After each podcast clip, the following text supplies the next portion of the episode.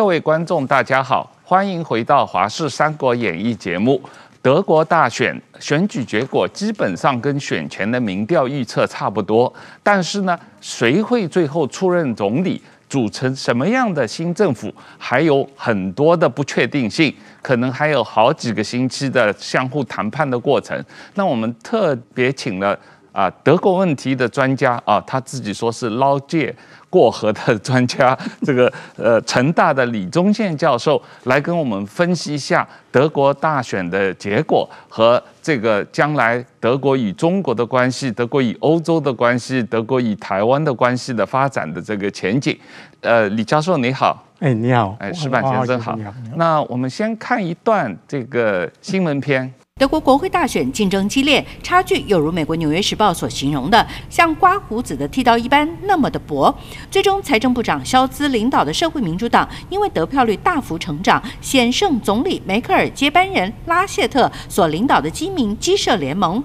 Das wird ein langer Wahlabend, das ist sicher, aber das ist eben auch sicher, dass viele Bürgerinnen und Bürger ihr Kreuz bei der SPD gemacht haben, weil sie wollen, dass es einen Wechsel in der Regierung gibt und auch weil sie wollen, dass der nächste Kanzler dieses Landes Olaf Scholz heißt。社会民主党赢得了十六年来第一次组阁的机会，保守派的基民鸡舍联盟却是二次大战一九四五年以来选的最差的一次，得票率大跌，党员和干部脸色铁青，但拉谢特仍不放弃组阁的机会。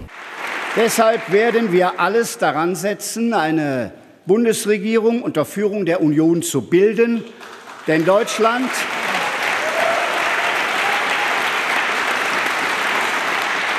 Deutschland, Deutschland braucht jetzt eine Zukunftskoalition, die unser Land modernisiert. 由于德国选举制才两票制，除了直选两百九十九席、政党比例代表制两百九十九席之外，如果直选席次多过政党票所分配到的席次，各政党还能保留多出来的席次，称为超额席次。因此，目前各政党的席次仍在变动中。不过，可以确定的是，社民党和基民基社联盟两党得票率都未过半数，必须花一段时间跟得票第三高的绿党和第四高的自由民主党谈判，如何分享。党权力组成联合政府，因此谁是下一任总理，一时间仍无法确定。而绿党和自由民主党也因而成了造王者。至于四年前对梅克尔移民政策穷追猛打而打出漂亮选情的德国另类选择党，这回少了着力点，选得比四年前差，整体得票率下跌百分之二点六。但在德东萨克松尼邦仍有斩获。目前各党开始盘算选后的权力分配，预估耶诞节前新政府将出炉。华视新闻综合报道。李教授你好，这个欢迎来到我们的节目。这个德国的大选啊，这个在我自己看来，这个结构上有些特别，就是它每一届的这个议会的议员总数是不确定的啊。那这一次选举的结果，各票各党的得票的状况跟选前的民调的预测相差不多，这一点还是。比较符合预期的，但是你对这个结果总体是怎么看？你觉得这次选民给大家一个什么样的这个 message，什么样的这个信息，让大家来判断德国政治的走向？那个首先感谢这个汪浩先生哈，请我来上这个节目了哈。那基本上我来讲这个德国大选是有点捞过界了哈，基本上。我是一个理工科的教授，虽然我在德国待了很很多年的时间，然后也在柏林住过一段时间。那对于德国的一些问题的话，我是很密切的在在关心，然后即使回了台湾以后，那德国的选制是比较奇怪，基本上他一票选政党，一票选个人。那政党的比率呢，跟个人之间呢，不一定会一样啊。那如果政党的比率是高过个人这个个人的这个候选人个别候选人的话，那当然会再多分配。那如果没有的话，基本上超额的部分会继续保留。所以呢，他们呢就变成一个很奇怪的制度，就是这个议会的席次的总数呢，基本上是变动的，是变动的。那这个呢是这次选这个选举的这个结果了哈。那跟选前的预料好像没有没有差很多啦。其实四年前的话，这个这个执政联盟，所谓 Union 或是说这个 CDU 跟 CSU 呢，这个联盟的话，他选前的民调也是输的，可是最后梅克是赢的啦。所以他们基本上有一派的人是觉得说，这次可能也会差不多，因为民调跟最后投票结果会有一段距离啦。那后来这个执政联盟这个拉雪的基本上呢，有往上拉了一点呐，所以呢。现在这个老大跟老二之间呢的差别呢，基本上其实很小，是只有一 percent 多一点。那这个呢是德国现在的状况。那因为这次的政党基本上大家得票的比率都不高，没有一个特别高的，所以要两个党合在一起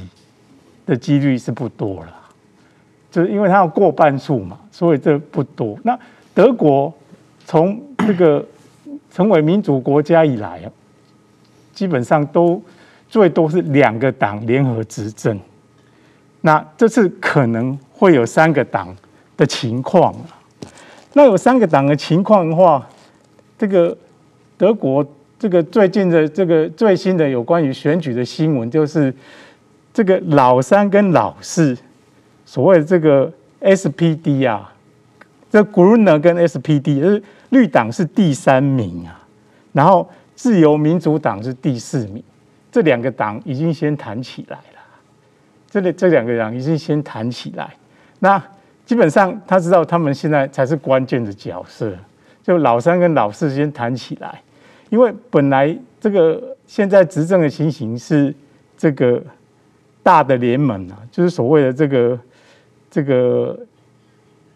基民党跟基社党跟社民党合在一起的大联盟，可是这次选举以后啊的结构非常奇怪，因为这两个基本上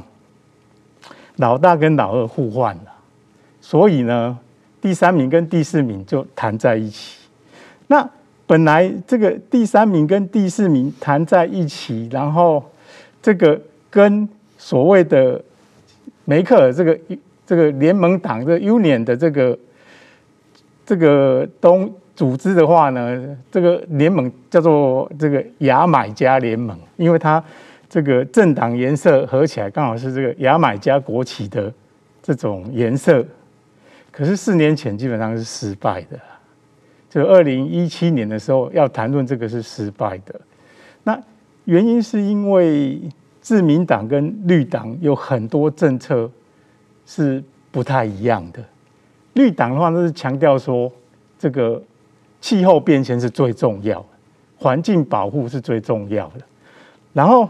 这个自民党话，基本上它比较偏向于说钱的问题。就比如说，大家一直在那这个诟病的时候说，统一那么久了，统一税还在交，然后这个应该要取消。那另外有一些资产税的部分啊。这些东西呢，基本上自民党是很坚持要在这上面做改革，可是对党他关心的主要还是气候变迁的问题，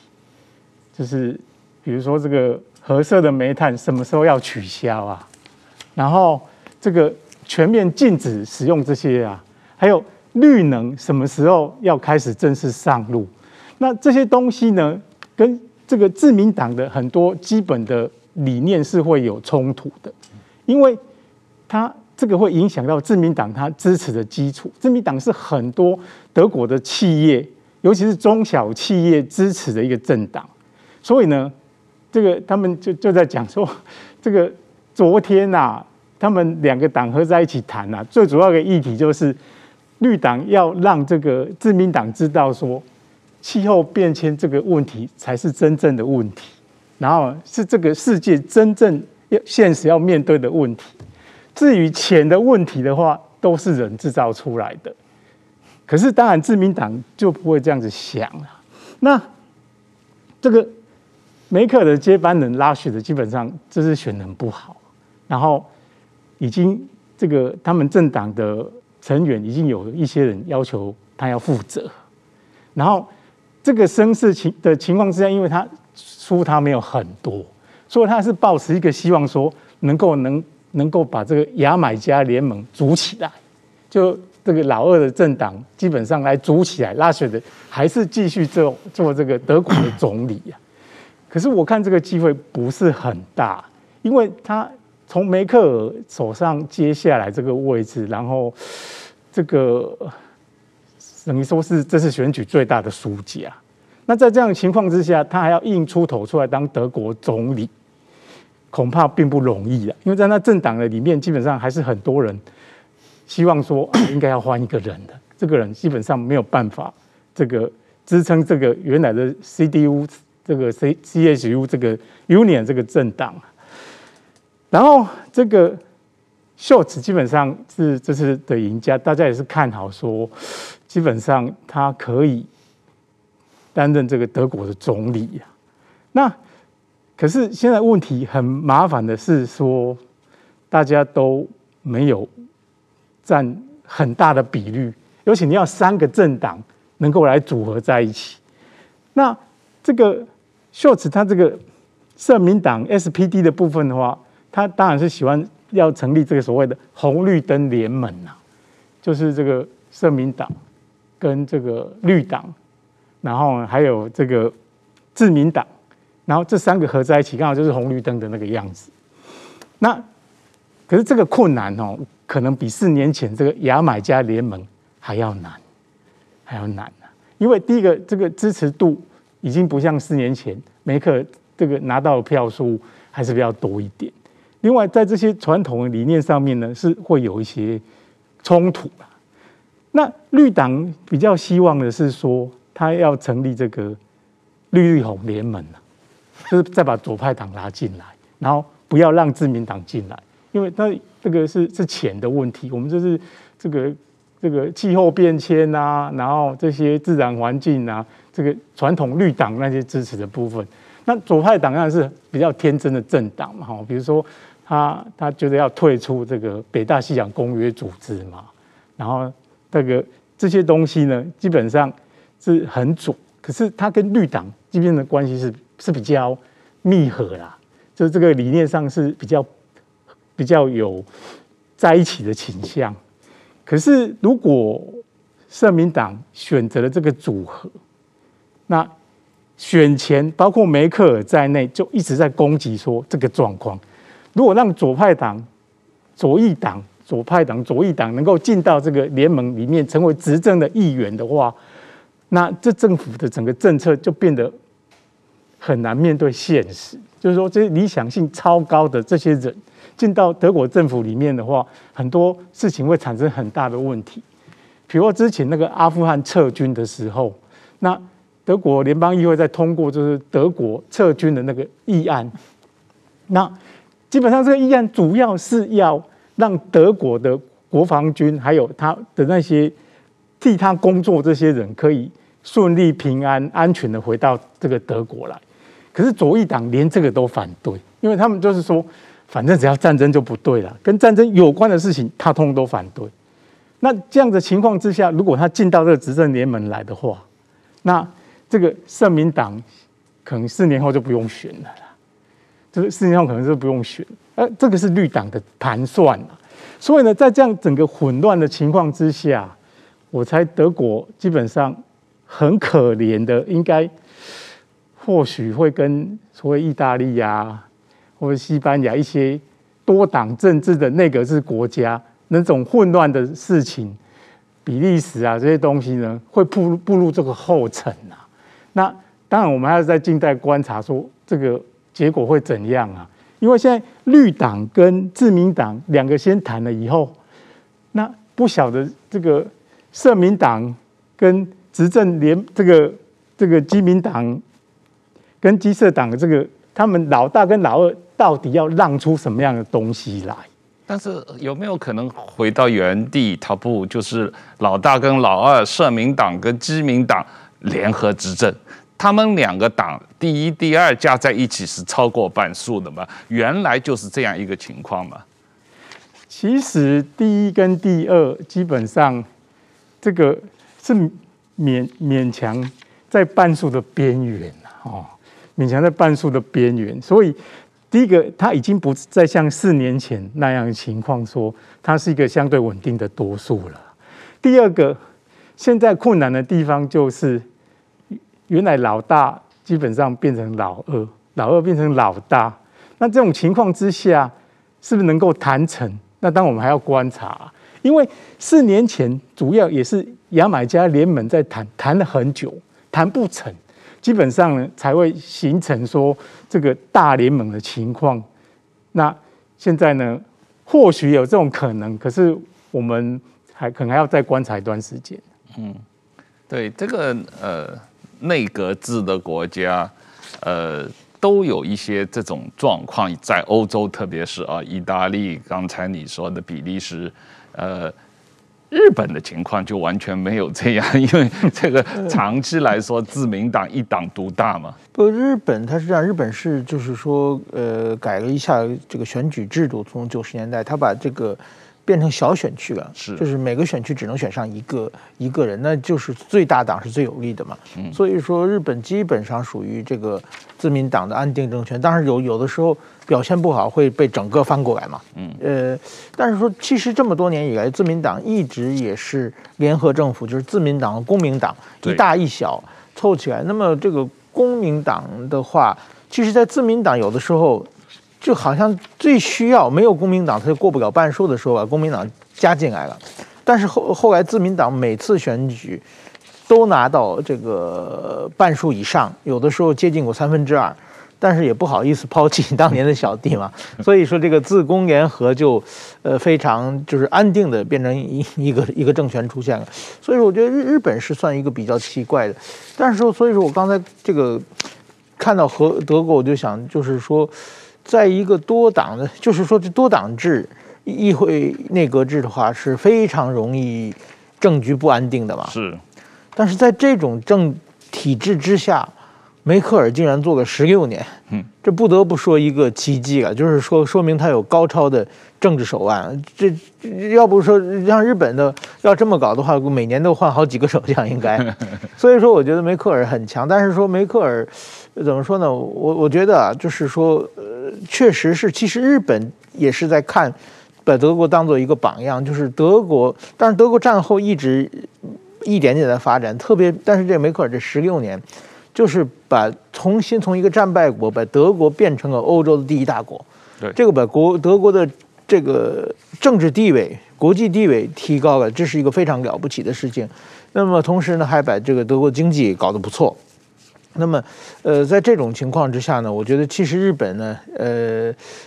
当然国情不同，和周围的国际环境也不太一样啊。日本一直想希望也能像德国一样，重新的真正走出战战后这么一个想，所以说，梅梅克尔一直是也也作为一个当当做一个榜样啊。那么我另外一个呢，就是说，我觉得像政治强人之后啊。一定会有一段群龙无首的阶机机关嘛？就是我现在上来这几个人，怎么看的，好像都是比起跟梅克尔那个巨人比起来，都都算小朋友那种那种感觉了。所以说，我想今后在这一段时间，这个德国，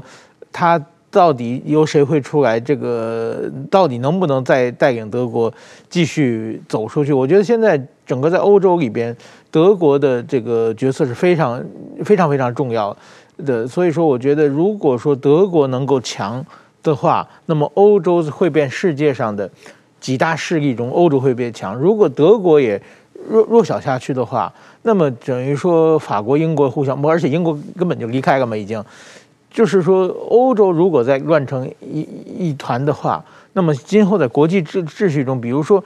中国和美国在对抗嘛。那么欧洲如果乱七八糟的话，这个对国际整个大的形势是有一个非常不好的一个一个一个结果了。所以说，我也希望这个德国能够早日的，呃，把这个政权整理出来了。呃，当然说，我觉得其实左翼、左派、右派，谁来主导组阁，这当然大家有面子，有各方面。但是我觉得今天的政策也不会有太大的不一样啊。我们拿美国来说。美国的从川普那属于在右派嘛，右派光谱非常强嘛，变成一个拜登，但是拜登还好有点靠中间，那像那个呃副总统那个就基本上属于是非常非常左的嘛，就是美国的整个社会变化这么一大的话，但是我们看美国好像没有什么太大的改变啊。那么日本今天这个安倍也属于在日本光谱里属于极右的，呃，但是说呃，就是说现在在自民党总裁选选举之中，也有这个左派势力势力的这个河野太郎下的挑战，然后十一月份呃会有这个大选嘛，所以说我觉得其实在这个民主国家里边，这左右的政权交替或者政策的改变的话，我其实。我认为不会有很大的不同啊，当然出出个台湾啊，台湾如果民进党和国民党换了，那就差很大的事情啊。所以说，我觉得，呃，怎么说？希望德德国就早日能够安定下来。这个李老师，我们呃，据说啊，中国选前是希望这个拉舍特可以当选总理，这个还是维持原来的这个。梅克尔的路线，因为这个呃传统来说，梅克尔的路线、基民党的路线就是比较轻松，比较愿意跟中国啊、投资、互相贸易、投资这个呃对话。这个是梅克尔在整个十六年的。总理这个呃任期之内十三次访问中国啊，所以是属于这个世界大国中间跟中国最友好的一个领袖。那你怎么看这个我们这几个主要的这两个主要的一个肖兹，一个这个拉舍特，他们实际上对中国的政策没有太本质的差别吗？这个其实牵涉到德国，它一直以来对中国的政策了哈。基本上，德国基本上在中国还开始要慢慢经济起来的时候，他们就有看到这个契机了哈。那德国以前有个总理叫这个施密特了哈，Helmut Schmidt，基本上人称他是德国智者。然后他对中国的态度哦。刚好就可以显现说，为什么梅克尔这十六年来基本上对中国的政策是这样的情况。基本上，这个施密特他非常喜欢中国，然后他觉得中国的人权、自由、民主那是中国人他们家自己的事情。然后，甚至天安门这个悲剧、这个惨剧的话呢，是必要的手段。然后，德国基本上它是一个距离中国遥远。中等的强国，所以呢，他不用去管这个中国的那那些什么西方价值的那些问题，他主要基本上要从经济上面呢，在德国，在中国崛起的这个过程里面，他能够得到什么好处？那德国很显然也做到了，很显然也做做到了。梅克尔这十六年的时间的话，让德国的经济呢，能够蓬勃的这个蓬勃的这个发展。然后经济规模成长了百分之好像二十五的左右的这样子的一个规模，那这些很多因素都是中国。那一开始德国的这个公司到中国去做生意啊，中国那时候还没有很有钱的时候，大家都会害怕。德国政府是跟德国的公司讲说，你去中国做生意，如果拿不到钱，德国政府保证，就是用这样子态度呢，跟中国一步一步建立这些关系，所以。就西方国家来讲，跟中国最密切的就是德国。那德国后来基本上呢，有很多公司也被中国并购，因为这是技术的公司啊。然后并购这些条件啊，真的都是非常的离谱。比如说，这个中国的资金已经占这公司九成多了，经营权还是在德国人的手上。然后这个。可以很久一段时间呢，都不用去介意这个问题。那基本上是用国家这个资本来来进行这样的一些事情的哈。可是德国来讲的话呢，这个经济呢，还是它它最主要的因素了哈。那本来在差不多四月多的时间的话，中国是很害怕，因为那时候德国有一个水灾。那这个水灾让德国人觉得说，哎，气候变迁好像是真的哦，所以绿党的声势就大涨。然后绿党那个女生的话，突然有百分之三十的支持度，中国那时候就很很害怕，因为这个绿党是在德国所有政党里面最反中的啦，因为他就是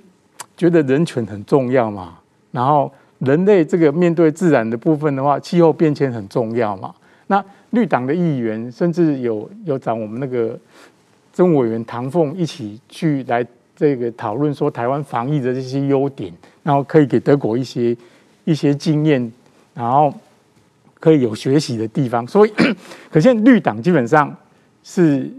是中国最不喜欢的啦。然后从这个选前一直到相关的这个中国的言论，基本上德国一般的民众民意大多数是反中的，因为中国这个。新疆啊、西藏啊、香港这些议题的话，那以德国这样高度国际化的那种媒体的国家，基本上大家都看到说发生了什么事啊。那发生了什么事以后，自然就会对这个国家产生反感。可是执政的人的话，他要考虑的东西不像一般民众比较少，所以他们当初这个害中国害怕绿党，另外这个自民党。就是这个老式的这个自民党，他的党主席曾经到香港去访问那个异议人士，然后本来要到北京去被取消，然后被中国严厉的批判啊。那他也是非常反中的啦。可是，一般判断说，如果这个自民党进到政府里面去的话，因为他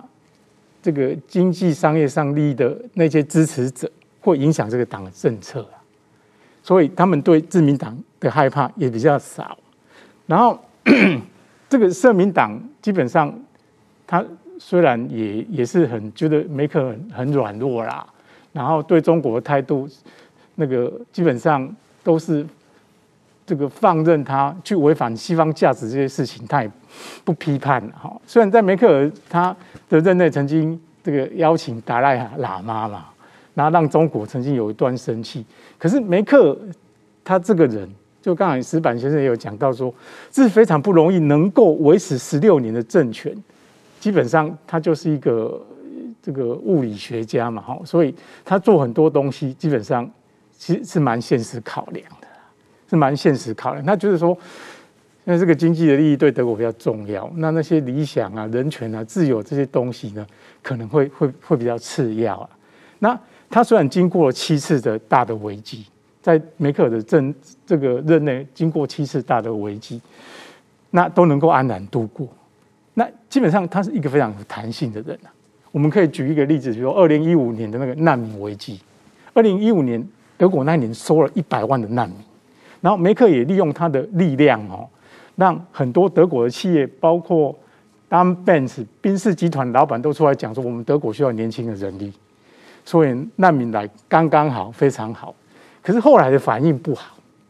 反应不好以后，他就很快的就调整他政策的脚步，然后才度过这个危机啊。那梅克尔执政虽然非常久，可是德国的媒体有一些在讨论说，梅克尔到底为我们留下什么？就是说经济发展这个基本上是赚到钱，那让德国有钱。这这个是大家毋庸置疑。另外，他到底留下了什么？比如他的前任施洛德，他基本上他对于那个劳工权益的问题的话，他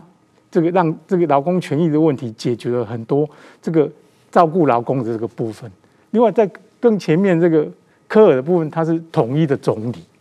就是他们都有一些那种丰功伟业啦。可是梅克尔的部分感觉就比较少了。那这是他们的一些观察。对，但是我我我我实在是有点觉得奇怪，所谓德国特别重视跟中国的贸易关系啊，因为我看到的数据，至少去年，实际上德国对中国的贸易是逆差两百亿欧元，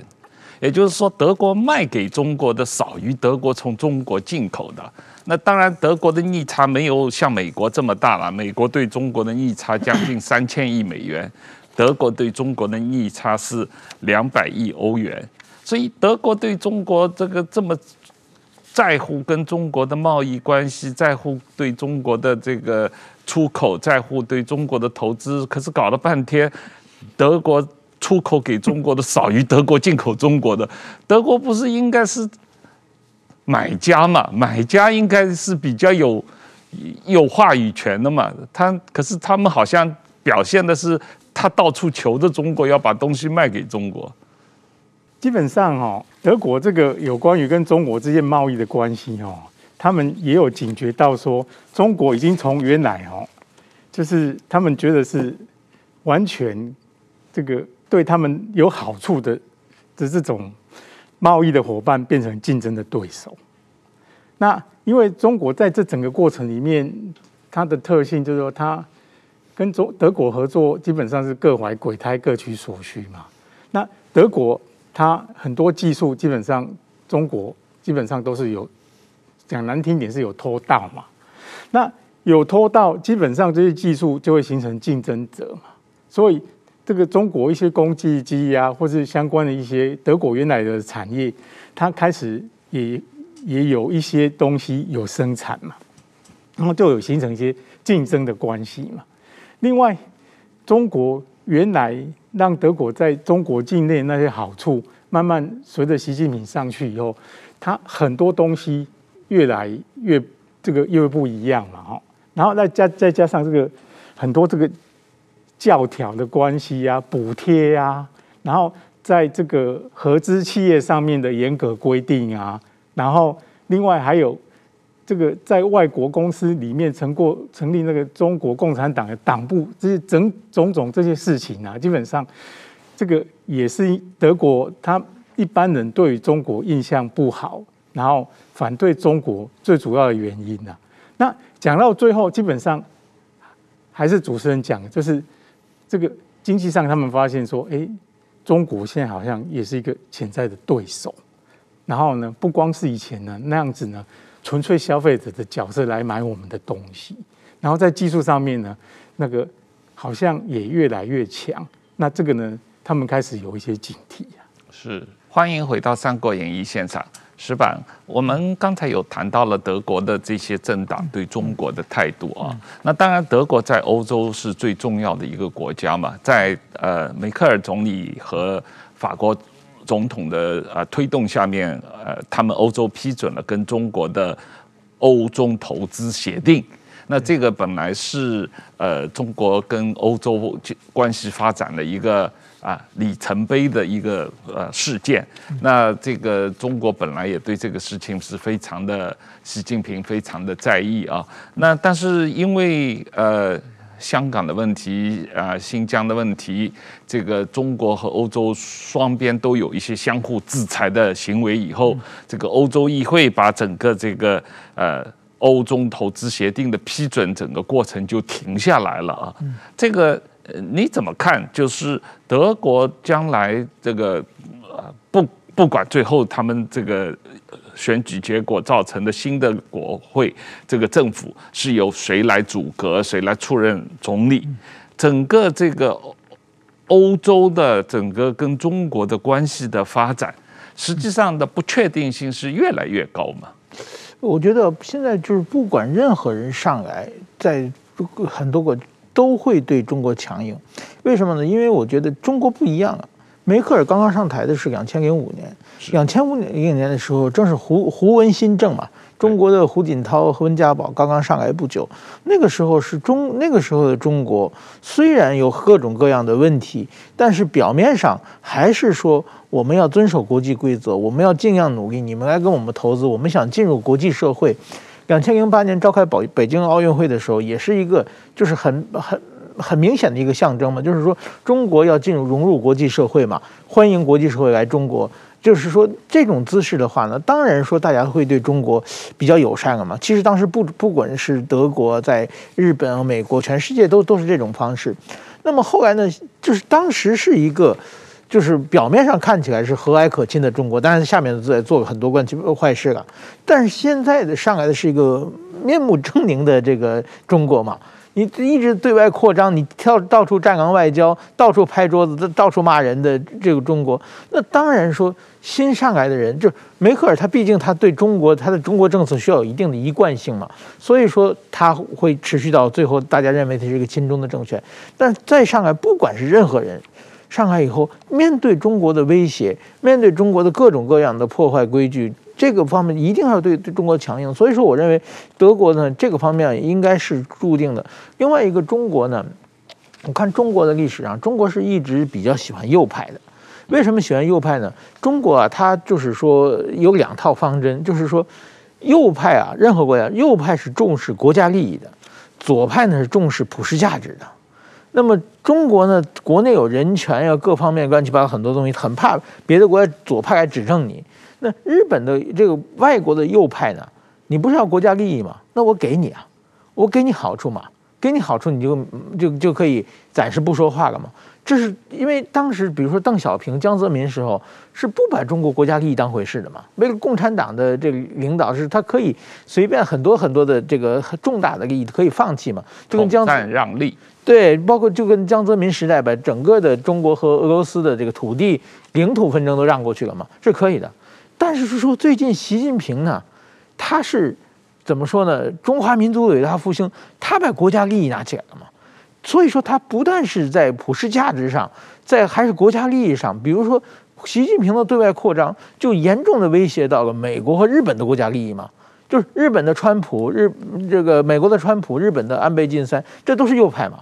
右派的话，但是习近平的方式你，你危害到我们的国家的利益了嘛？你对外扩张嘛？所以我我我绝对跟你跟你拼命嘛！那左派也跟你拼命。现在中国是面临着，不管是左派上台还是右派上台，都是必须要要要要跟中中中国拼命的这这种姿势。所以说，我觉得所有问问题都是都是在中国。德国的话，就是说，当然欧洲啊是稍微远一点，为欧洲的这个国家利益冲突稍微弱一点。但是说呢，所以欧洲的如果说这些普世价重视普世价值的政权上来，不管是德德德国，比如说德国的绿党。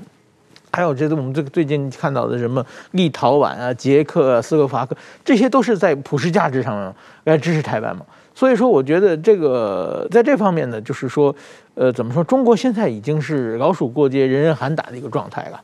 那另外，我想稍微搞补充一下，刚才教授讲的，就是说，就是德国媒体说那个，呃，这个默克尔梅克尔到底给我们留下了什么？我觉得，但媒体当然会这么说吧。但是说真的，我认确实是认为一个非，他是一个非常。了不起的，留下很大足迹的。我想在历史上真的可以和俾斯麦媲美的一个重重重大的这个人物了。我现在想到什么呢？就是日本那个麻生太郎啊，麻生太郎他是吉田茂的这个外孙子。他小的时候，他他的这个外祖父吉田茂是日本首相。然后那些记者就跟他说说，只要你你的祖父是一切的罪魁祸首，他是一个大坏蛋，是一个大笨蛋。如果只要他死了，日本就变好了。他天天听这句话，但是后来等他从政以后，他当首相以后呢，那媒体都说说比他祖父差远了。他现在他祖父是一个了不起的大宰相，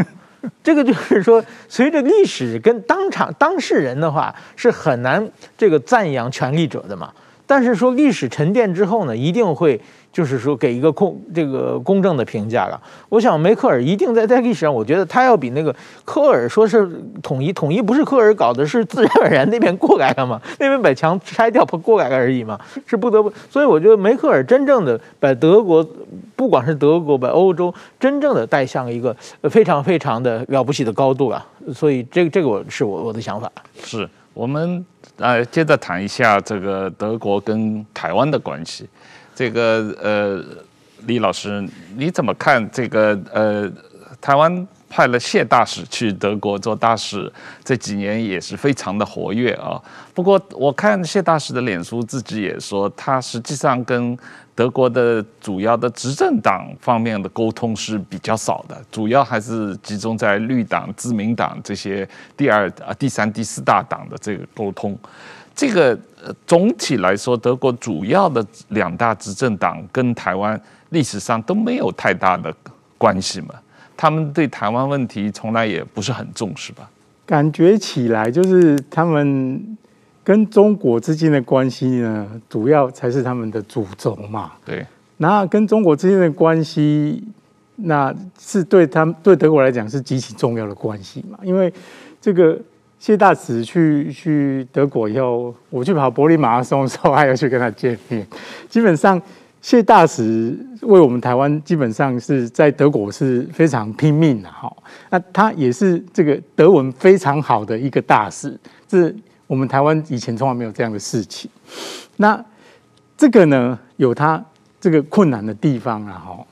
那最近大家可能有关心说。这个中欧全面投资协定的问题了哈。那中欧全面投资协定的问题，基本上是因为梅克跟马克宏，而且主要还是因为梅克他施的力是最大的啦。那因为后来这个香港的事情嘛，哈，那最后这个就被暂缓嘛，哈，那中国也有一些反制，那这些事情，那我相信这个事情会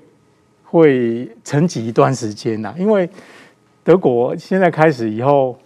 可能国内的事情就搞不定了，就到底谁是执政者都很难能够出现啊，所以这个讨论就会很久。那另外就是说。德国人一般的关系哦，他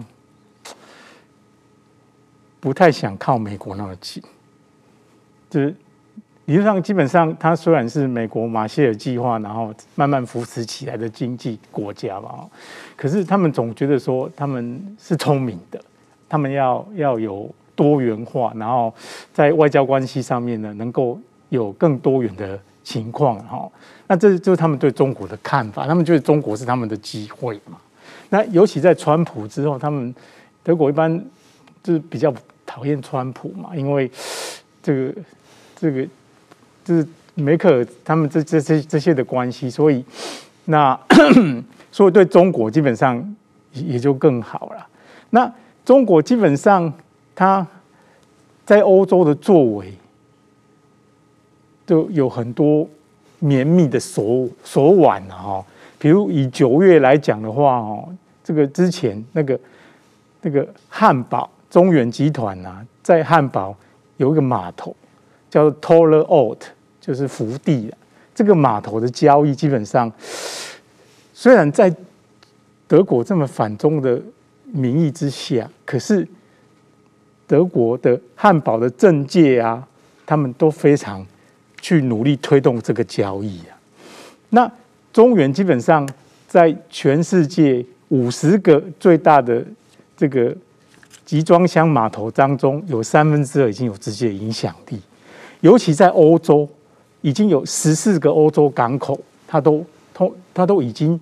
有投资，然后在里面了。那德国他们也害怕，就是说啊，我汉堡不要，那基本上就会被别人拿走。就欧洲基本上，它彼此之间的竞争关系还是这样。那在这样的情况之下，他们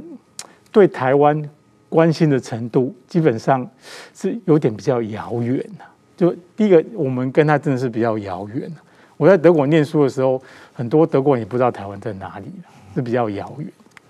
另外，经济利益才是他们最主要的考量啊。那习近平起来以后。那这些贸易协定其实有一些也是有现实考量的，所以他希望说那个智慧财产权这个事情，中国能真正重视，因为中国以前都用用吹的嘛，他想做一些保证啊，什么二零三零年以后这个碳排放量要怎样怎样啊，那实际上都都没有一些可以去验证这些他的承诺的这些事项了哈。另外就是那个补贴啦。就是这个补贴基本上是有透明？中国补贴是很不透明的。那这个呢是因素，另外还有就是那个双方市场准入的条件，因为中国就很很封封闭嘛，就是你要来，基本上你只能成立合资公司，然后在里在这里面呢，基本上它很多条件。那另外跟这个人权或者左的方面有关的，就是。这个欧洲开始重视说，这个是劳工条件的问题，或是这个集中营里面的这种那个奴隶的那种劳工的这些问题，基本上都是他重视的啦。那这个德国是一个很现实的国家，你今天呢，如果没有让他看到什么，他不会不会把你当一回事啊。他可能他们觉得说，他就是面对现实啊。我在德国念书的时候，就非常清楚的这种感受，就是你这个外国人，那德国这个德文讲的也乱七八糟，那你怎么会是跟我们一样的人呢？那一定要做出一些东西让他们看，就是说，比如说台湾最近的一些表现，就是有关于疫情的这些表现啊，防疫这些作为，基本上这人家都看得见的啦。那德国媒体也会报道，因为这个国家的这个国际媒体的这个情况是是还很不错的啦，所以一般民众会接触到这些东西的。那谢大使在德国基本上也做很多努力了。那我相信，这个他们开始对中国产生疑问以后，然后台湾这种特殊地位的东西的关系的话，他们会更重视台湾这个国家了。是是，这个最后呃谈一下德国跟欧洲的关系啊。这个呃现在英国正式退出了欧盟以后，等于是在欧盟里面没有另外一个国家敢于跟德国这个对干了啊，可以这个阻挡德国了。所以现在德国在欧盟里面是绝对的老大，我觉得法国也基本上啊这个顶不住了。那从这个角度来讲，整个欧盟的进一步的深化或者升级，呃，就是德国的在欧盟的影响力的进一步的深化和升级嘛？你怎么看整个欧盟的整个进一步的发展？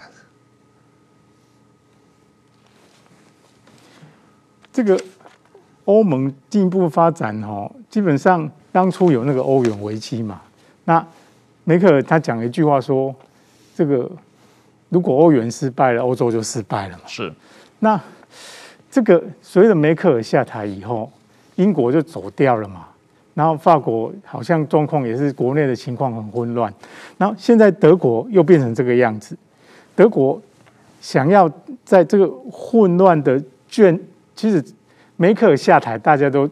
对德国人来讲是一个很大的变化。德国人基本上他。不太喜欢有太多的变化。如果说这很安稳的话，他就会持续下去。那梅那个梅克尔就是扮演这种稳定啊、安稳的这种角色。可是现在，现在梅克尔也就没有了。